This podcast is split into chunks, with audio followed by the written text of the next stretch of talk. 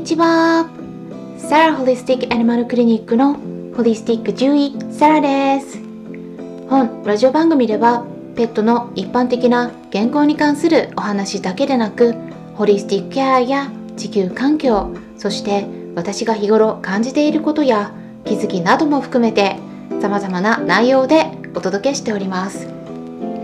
ちょっとね冒頭で あのうちの猫ジョバニがちょっと泣いてたんですけど。あのねちょっと隣にいて今寝てるんですね。まあいつも以上に最近甘えるようになっていてお昼でもね一緒に寝たがるんですね。でなんかねベッドの上に一緒にいよういようよいようよいようよって にゃーにゃーって泣いてね誘ってくるんであの私の方はねベッドの上でパソコンを打ったりしています。今もねちょっとベッドの上から配信を試みてるのでなんか音の反響とかちょっと違うかもしれないんですけどね。でそこにもう一頭のカンパネラもちょっと入ってきて、うん、もうねあの自分で言うのもなんですがすごい猫たちに好かれていて あのいつも猫に囲まれて幸せです。皆さんもペットたちに癒されていますか？さて今回はですねあのご質問にお答えしたいと思います。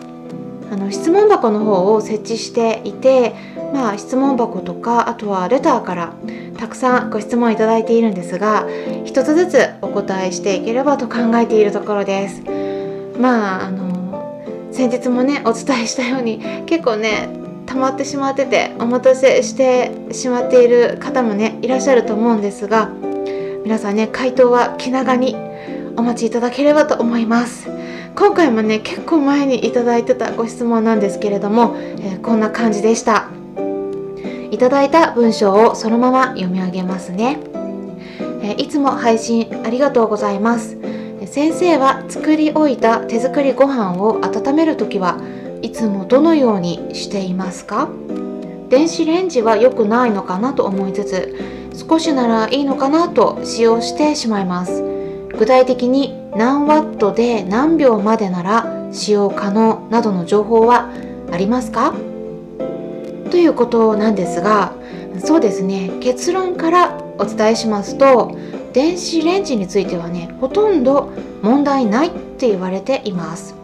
まあ気になるポイントとしては多分ね2つあると思うんですね。1つ目としては体に害があるのではないかっていうこと。2つ目としては電子レンジにかけることで、うんまあ、栄養がね失われるのではないかなと、まあ、そういったことですよね。でね一応いあのいくつかね権威あるところからの情報もね加えますと例えばハーバード大学からの情報では体へね何か悪い影響を与えるとかそういったことはね、うん、あのきちんとは証明されていないということとまた栄養についてはビタミン C とかはね、まあ、多少失われるけれども、まあ、これはね電子レンジだからっていうことではなくて熱を加えることで栄養素の一部がね壊れてしまうっていうことなのでこれはね別の調理法。例えば焼いたり茹でたり蒸したり炒めたり、まあ、そういったね他の方法でも同じかむしろねレンジの方が、うん、短い調理時間で効果的に熱を通すことができるんでね。まあその分失われる栄養もね少ないよということが言われています。あとはあの WHO の世界保健機関からの情報もお伝えしますとあのこちらの方はねもう少し慎重な意見がありますね。まあ正しく使っている限りは問題ないよということなんですが扉の部分とかがね壊れるなどしてまああまりないとは思うんですけどねまあそういうなんか壊れたりすると、まあ、それをねそのまま使い続けたりすると、まあ、そこから漏れたりしてまあ、火傷する危険性があるとかねそういったことは記載されていますね。まあ、特に目とか清掃、まあ、清掃っていうのは抗がんですね。まあ、そういった臓器はダメージを受けやすいっていうことが言われています。ただね、まあ、そういったダメージっていうのはあの1回短時間でもねちょっとでもその電磁波を受けただけで起こるっていうのではなくて、うん、長時間長い時間そして高いレベルの電磁波を受けた場合に、まあ、起こりうるっていうことなのであんまりね実際に起こるようなことではないというふうにされています。まあ、あとね重要なポイントとしてはね電子レンジで利用されている電磁波っていうものは放射線とは違うっていうことなんです、うん、この辺りがねちょっと勘違いされやすいポイントかなっていうふうに、うん、言われていることなんですが放射線の場合種類によってはね特に原子力発電所、うん、原発で利用されているようなタイプのものの場合ではまあ一回放たれると一定の期間放射線をずっと出し続けるっていうのがありますよね。まあ、だからなんかちょっとねもしもねそういうようなものだったらちょっと怖いっていうイメージがあるのかもしれないんですけれども電子レンジの場合は違うんです。うん、あの例えばね電子レンジの仕組みっていうのは、うん、光のようなものだって言われています。まあ、電子レンジっていうとね英語で言うとマイクロウェーブっていうんですね。マイクロっていうのはマイクロ波のことなんでそのマイクロ波を当てることで加熱しているんですね。なのでそれはね電磁波であって放射線とは違うんです。光の場合光の下にある物体に光がね吸収されるわけではないですよね。それと同じでオンになっている間はついているんだけれどもオフになったら完全に消えるので電子レンジの場合も電磁波で加熱しているだけなんですねなので物体の中にその電磁波が残るわけではないんですということがあるのでね電子レンジと放射線ってね両方とも目に見えない物質を扱ってるんでなんかね危険なんじゃないかなってこう思いがちだとは思うんですがこれらはね全く違うものなんだというふうに理解してもらえればと思います。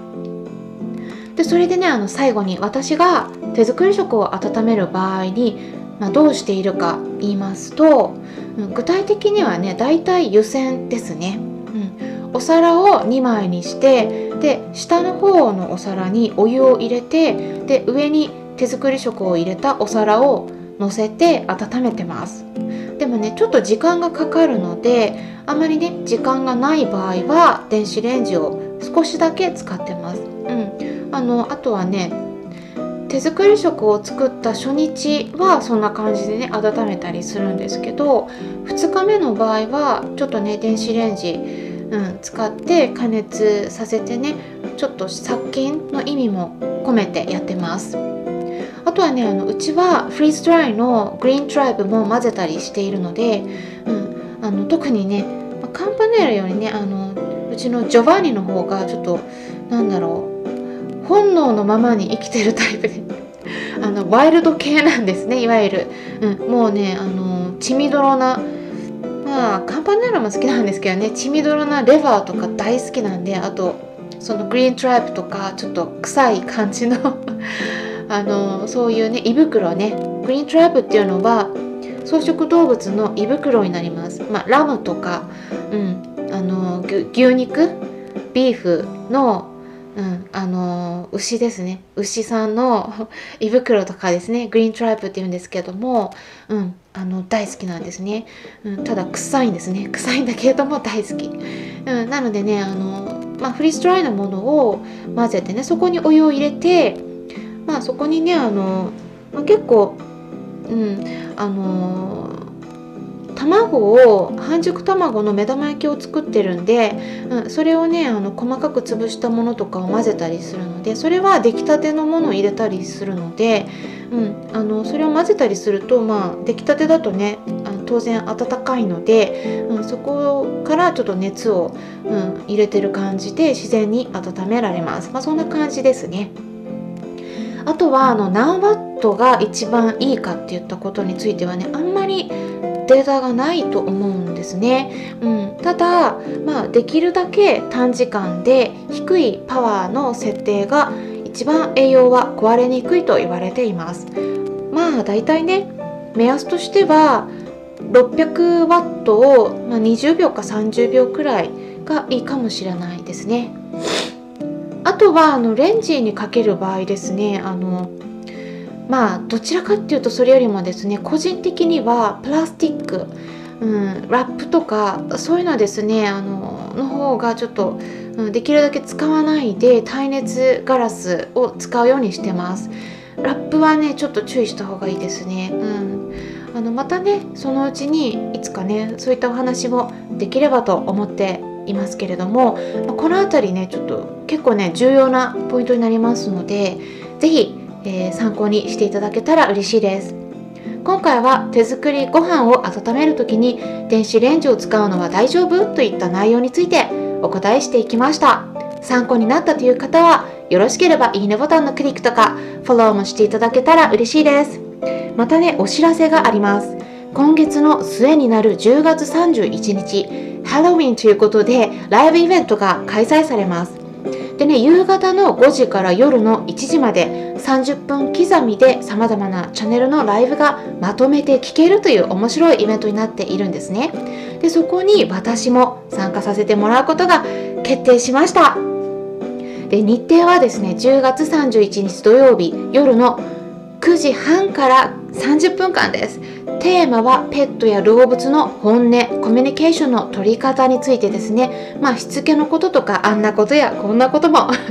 あの参加してくださるとね携帯電話の画面からコメントを打つことができてリアルタイムで私の方から皆さんのコメントに対して声で直接お返事することができます。とっても面白い企画になっていますのでぜひお気軽にご参加ください。今回も最後まで視聴していただきありがとうございました。ホリスティック獣医、サラでした。